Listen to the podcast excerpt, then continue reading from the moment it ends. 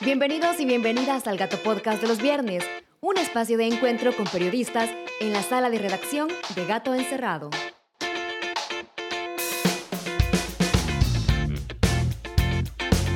Hola, soy Ezequiel Barrera, editor de la revista de periodismo independiente Gato Encerrado.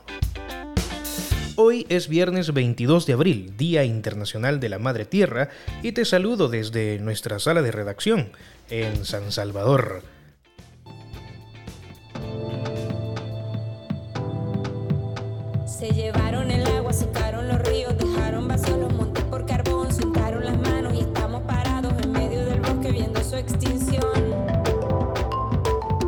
Hoy, a propósito del el Día de la Tierra, vamos a tener una entrevista sobre la situación ambiental del Salvador, porque ustedes saben, Gato Encerrado, desde que nació, uno de sus principales ejes de cobertura y publicación e investigación es el área ambiental. Así que para eso hemos invitado en la segunda parte de este podcast a la bióloga Fátima Romero de la Unidad Ecológica Salvadoreña UNES. Pero antes, antes de esa parte, quiero, como siempre, todos los viernes, resumirte las noticias más destacadas de la semana, para que nadie te engañe. Aquí en Gato Encerrado verificamos cada información y siempre, siempre cuestionamos la versión oficial, porque al final del día casi siempre la versión oficial, como bien sabes, no está apegada a la realidad. Así que empecemos.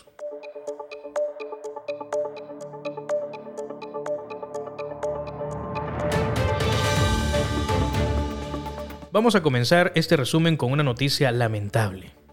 Hemos venido advirtiendo en los episodios anteriores de este Gato Podcast de los viernes acerca de las capturas arbitrarias, de cómo el gobierno de Nayib Bukele ha promovido redadas y ha arrestado a jóvenes solamente por el hecho de la estigmatización, de cómo parecen, de, de su apariencia. Ha llevado este gobierno, sus policías, sus militares, han llevado a las Bartolinas y a los centros penales a jóvenes que no tienen ninguna relación con pandillas y los han acusado sin pruebas, sin pruebas sólidas de ser, entre comillas, terroristas. Esta semana la situación escaló. Ya van cuatro personas que han fallecido dentro de los centros penales, cuatro personas que han sido detenidas en los últimos días por supuestas vinculaciones con pandillas en medio del régimen de excepción han fallecido en el interior de centros penales o bartolinas. Uno de esos casos es un joven que fue capturado irregularmente y que luego falleció en circunstancias extrañas. Este es el caso de Elvin Josué Sánchez Rivera, de 21 años, quien fue capturado el pasado 3 de abril en el cantón El Carrizal de Santa María Ostuma, La Paz.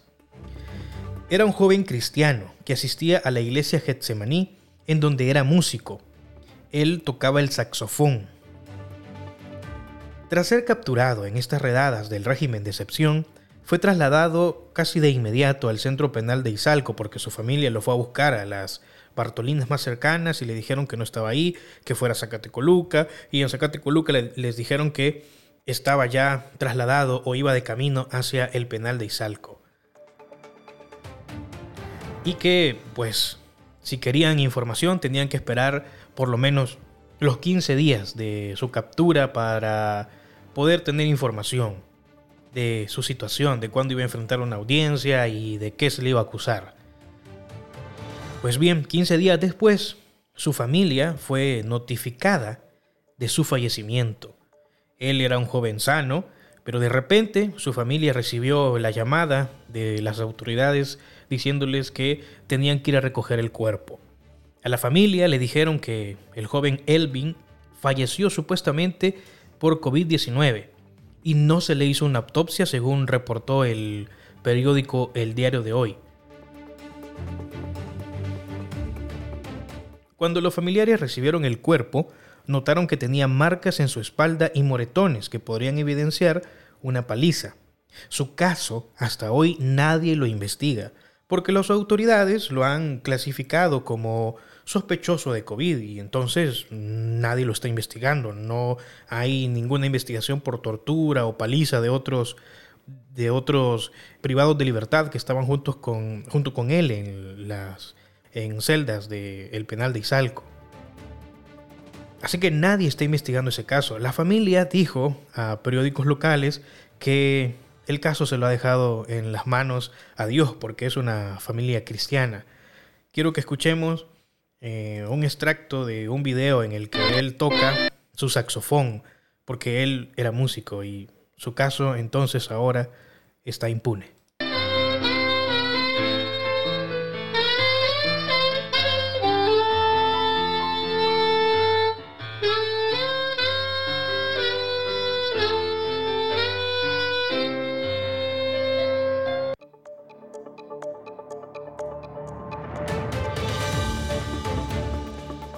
Bueno, hablando de cosas arbitrarias, esta semana también, bueno, y de tiempos autoritarios también, esta semana vimos como la alcaldía de San Salvador, de Mario Durán, el alcalde de Nuevas Ideas, del partido del presidente Nayib Bukele, ha desalojado a los vendedores de la calle Rubén Darío del centro histórico.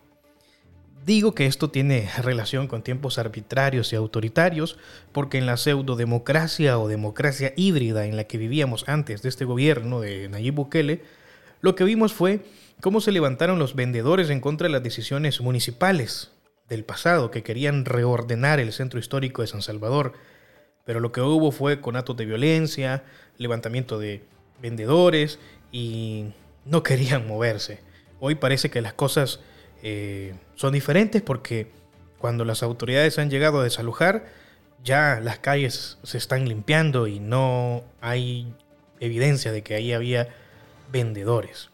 Los vendedores dicen que tienen el temor de exigir que se les ordene de forma planificada y también denuncian que les han mentido. Escuchemos lo que uno de esos vendedores dijo gato encerrado. Lastimosamente me he quedado sin ingresos, me he quedado sin ingresos, eh, simplemente pasaron dando una, dando una notificación que nos daban 48 horas cuando durante reuniones que hubieron, eh, nos, al, ir a la reunión nos, quitaban, del, nos quitaban el, el, teléfono para no grabar. Simplemente no nos dieron eh, lo, que, lo, prometieron al principio, que dijeron que iban a reubicarnos antes de desalojarnos. Y solo nos desalojaron y ahorita estamos a la intemperie. Eh, unos cuantos hemos ido a buscar para ver a dónde meter documentación para que nos logren dar un, un local eh, la cosa que yo lo veo difícil. Yo sé que tal vez mucha gente reclamaba que los espacios se los agarraban porque era en la calle, ¿verdad? Pero habíamos quienes sí estábamos ordenados. Durante años se vivió mucha delincuencia también, ¿verdad? Acá y todo, pero eh, no todos somos delincuentes.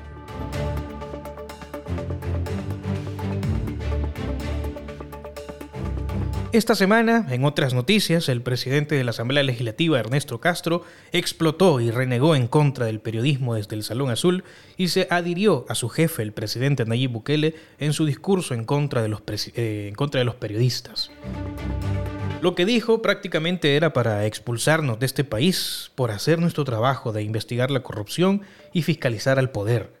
Esto fue lo que dijo esta semana el presidente de la Asamblea Legislativa asilo, que le den asilo y que se vayan, hombre. Si es que aquí no aportan nada. Si se quieren ir, que se vayan. Es que estos piensan que nosotros nos vamos a poner, ay no, por favor, no se vayan, fíjense que aquí los necesitamos, no los necesitamos, váyanse.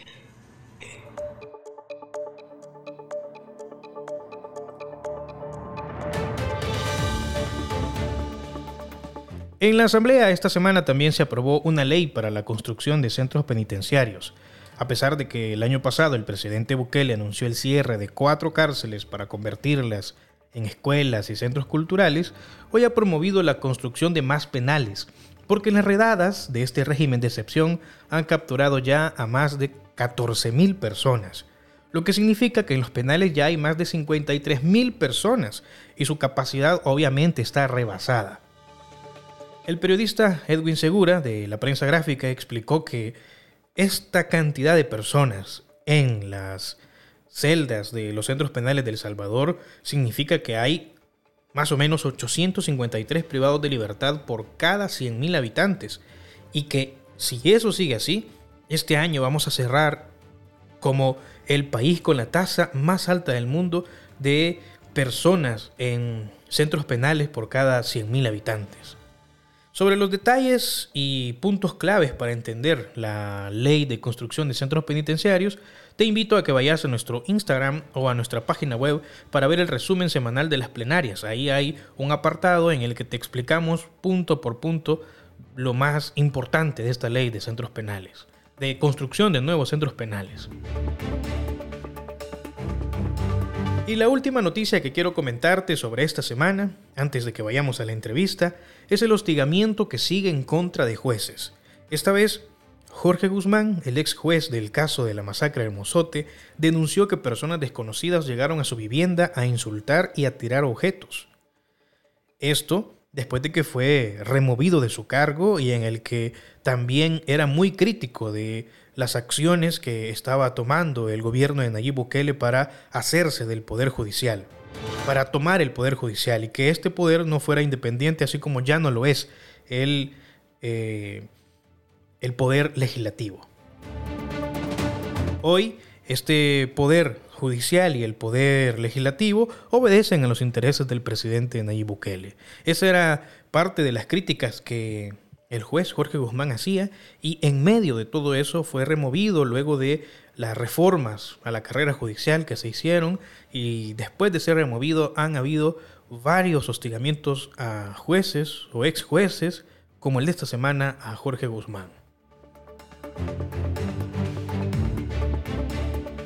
Después de este resumen muy corto, pero que puedes encontrar mucha más información en nuestra página web gatoencerrado.news, ahora sí, vamos a la entrevista sobre la situación ambiental en El Salvador. Y esta entrevista la hago junto a mi compañera, la periodista ambiental de Gato Encerrado, Gloria Olivares.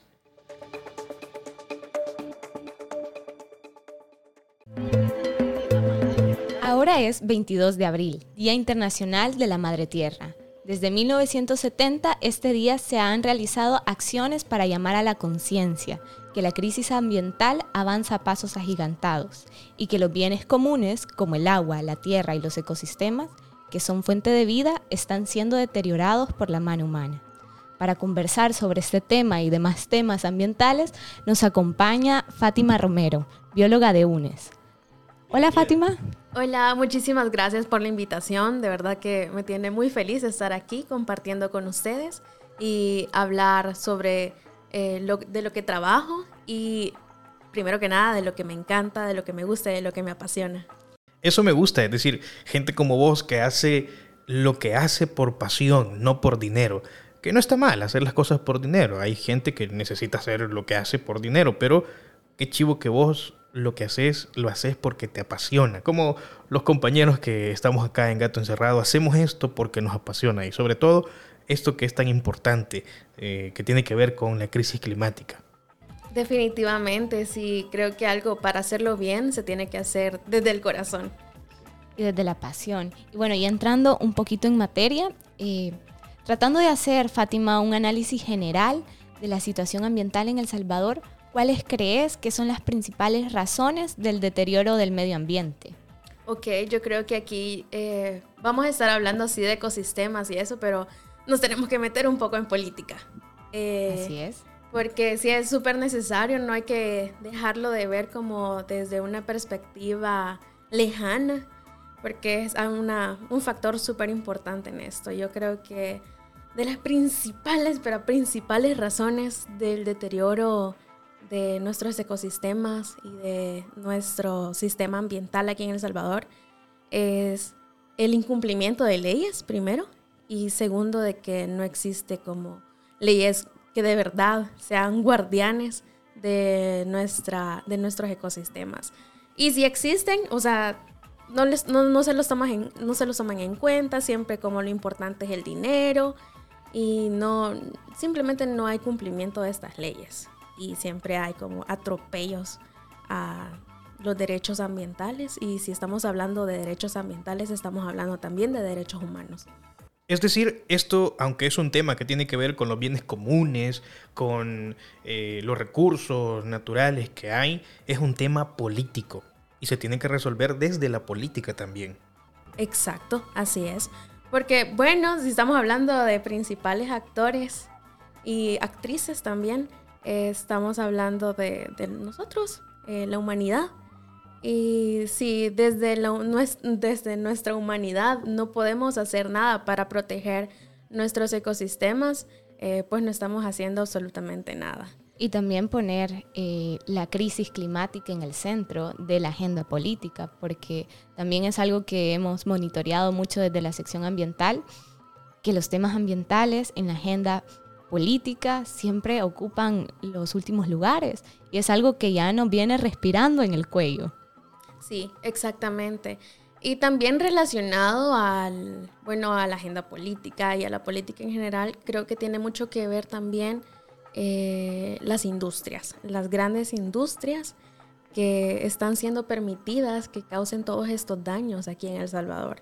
Entonces, siempre escuchamos decir como que sí, seamos conscientes, eh, no botemos basura, no utilicemos plásticos de un solo uso, pero en realidad nosotros no somos los principales actores. Nos hacen creer que nosotros somos los verdaderos culpables cuando sí lo somos, pero los culpables más grandes es la industria y eh, el gobierno por no hacer cumplir estas leyes y no tener políticas que resguarden eh, el medio ambiente.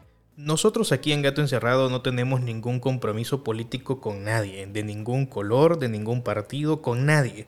Tampoco tenemos ningún compromiso con ninguna empresa, con la industria de ningún tipo. Así que puedes sentirte en la libertad de decirnos sin ningún tipo de censura quiénes son los principales depredadores ambientales, con nombre y apellido.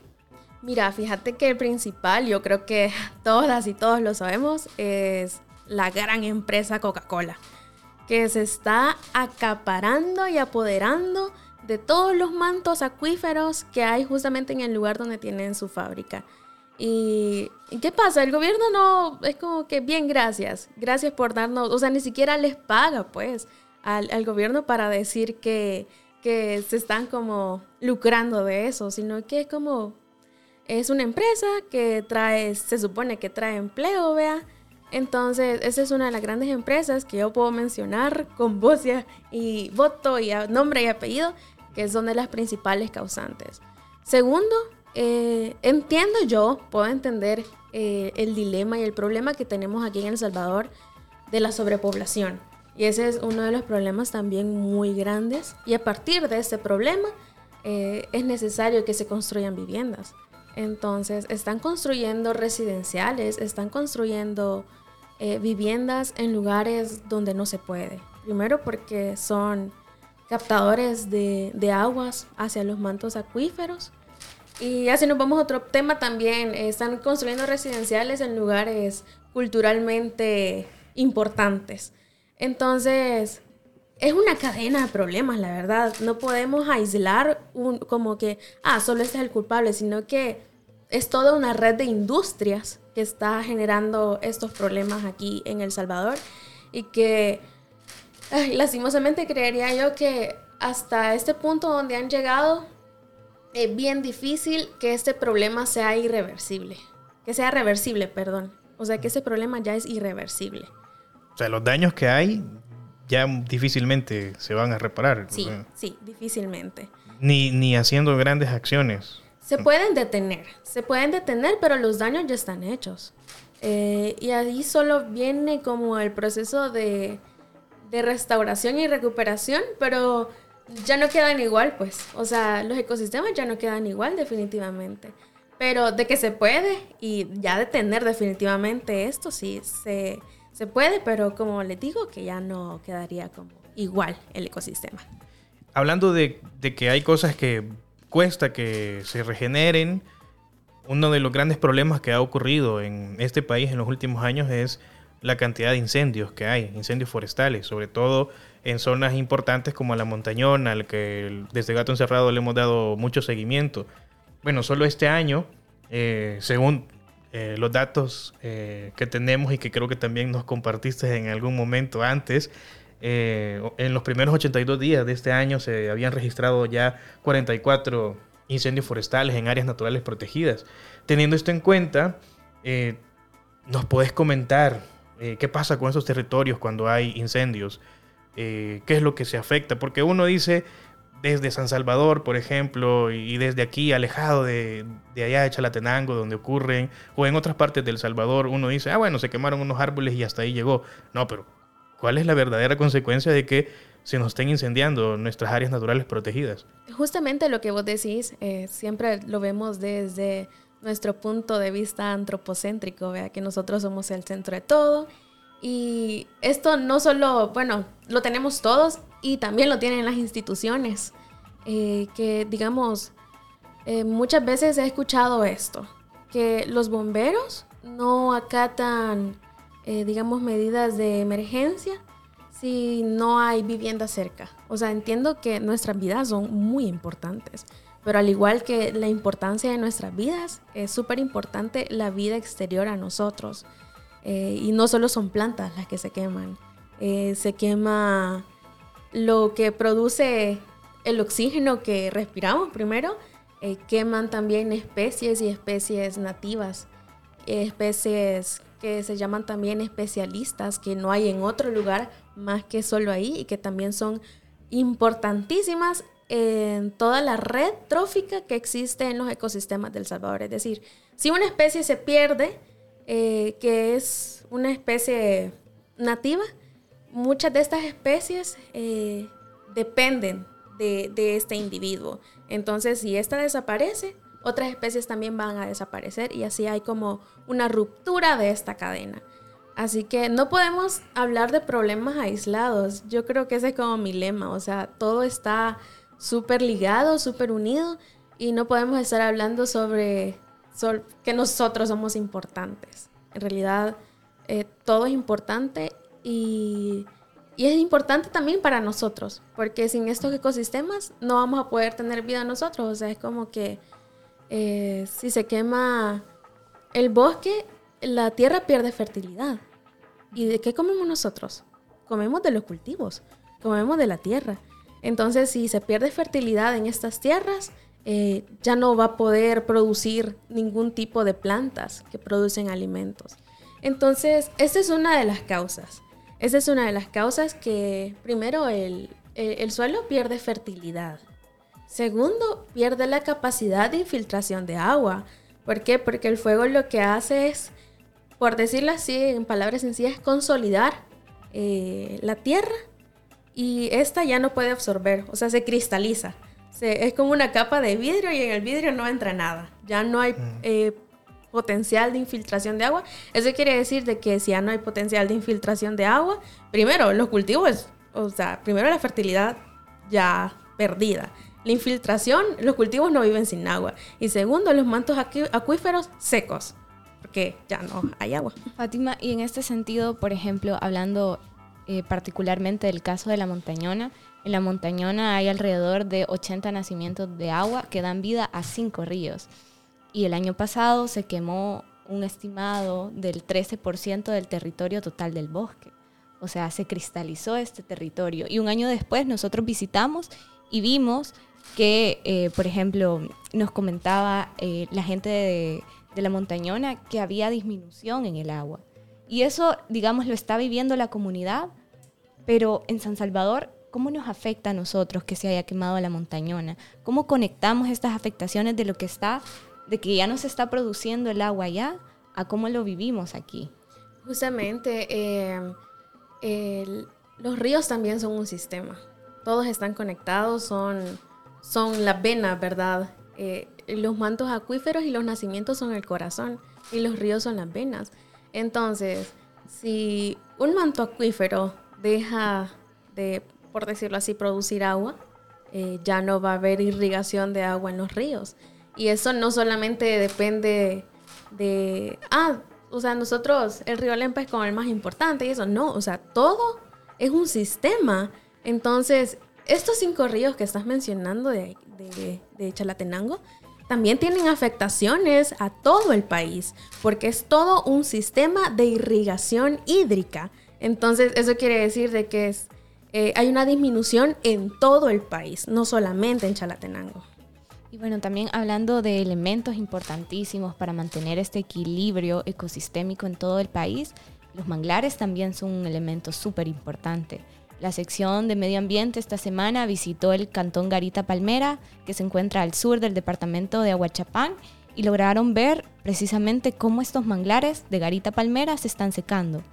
Fátima, ¿cuál es la importancia de estos manglares y por qué estos bosques de mangles se están secando ahí en Garita Palmera? Bueno, es importante mencionar que todo el sistema eh, de humedales aquí en El Salvador, bueno, el manglar, primero, que el manglar, los manglares son sistemas de humedales. Y segundo, de que aquí en El Salvador hay una gran diversidad y biodiversidad dentro de estos manglares. Que primero estos manglares son cunas de casi toda la fauna y flora y biodiversidad eh, costero marina porque ahí eh, nacen las larvas de los camarones, ahí también son cunas, por decirlo así, de nidos de varias especies de aves, también de varias especies de ictiofauna, que son los peces. Entonces, esa es una de las grandes importancias. O sea, si no existen los manglares, no van a haber cunas de vida. Ya no, los camarones no van a tener donde depositar sus larvas eh, los nidos que son especialistas, pues las aves ya no van a poder formar estos nidos.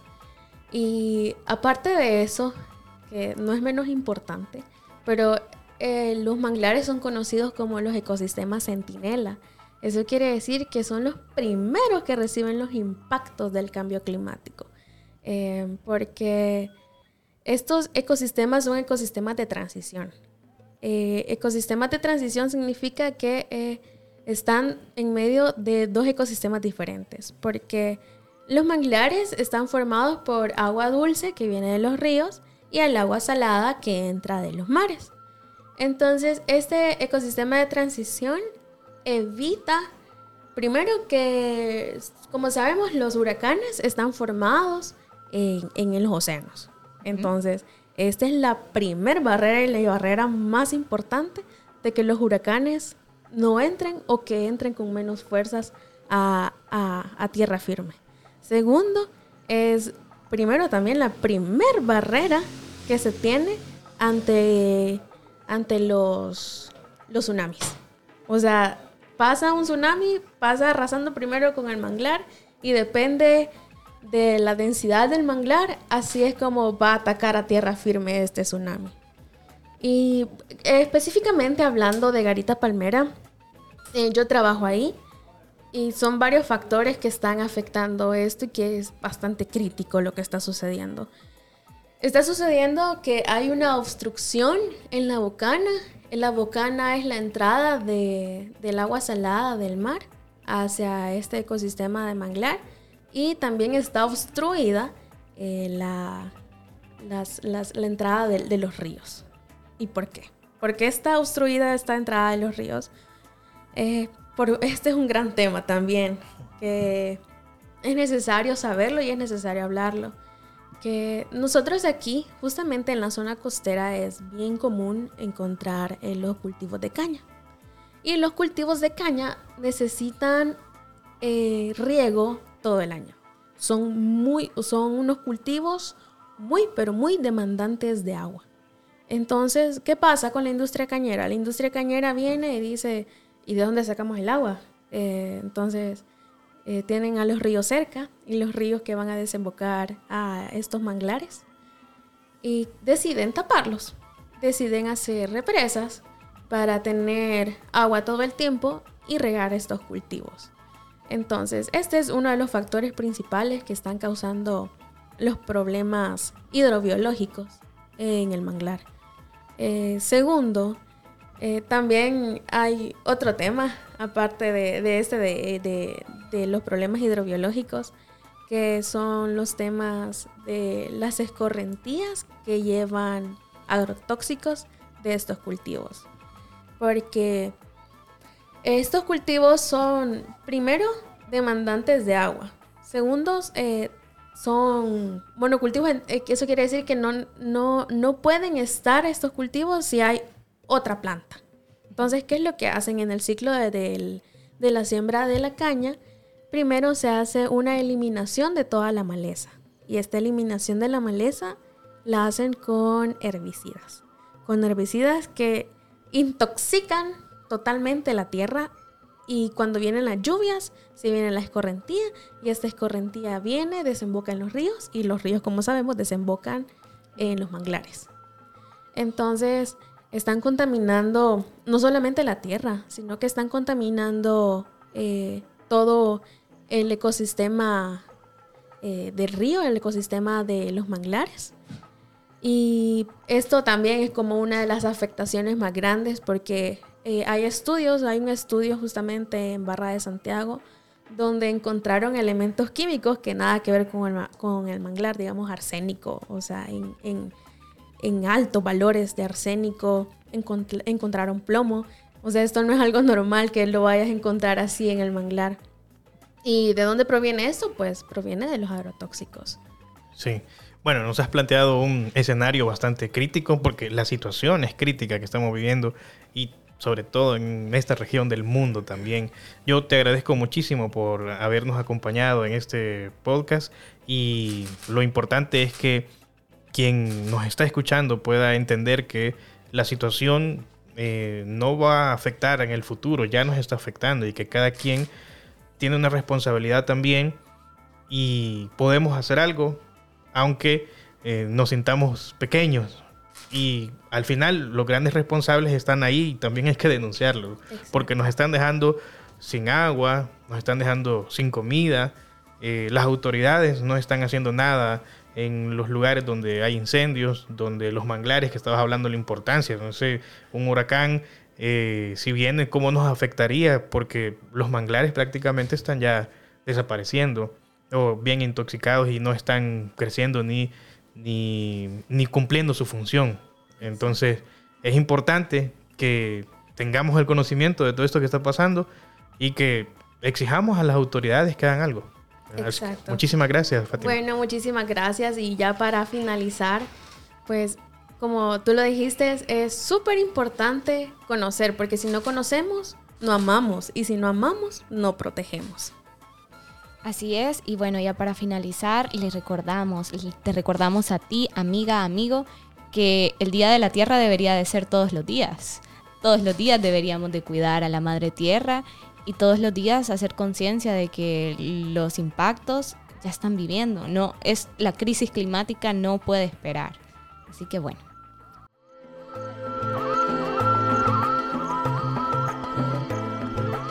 Bueno, y así terminamos este Gato Podcast de los viernes. Gracias por cada viernes escucharnos a través de tu plataforma de podcast favorita.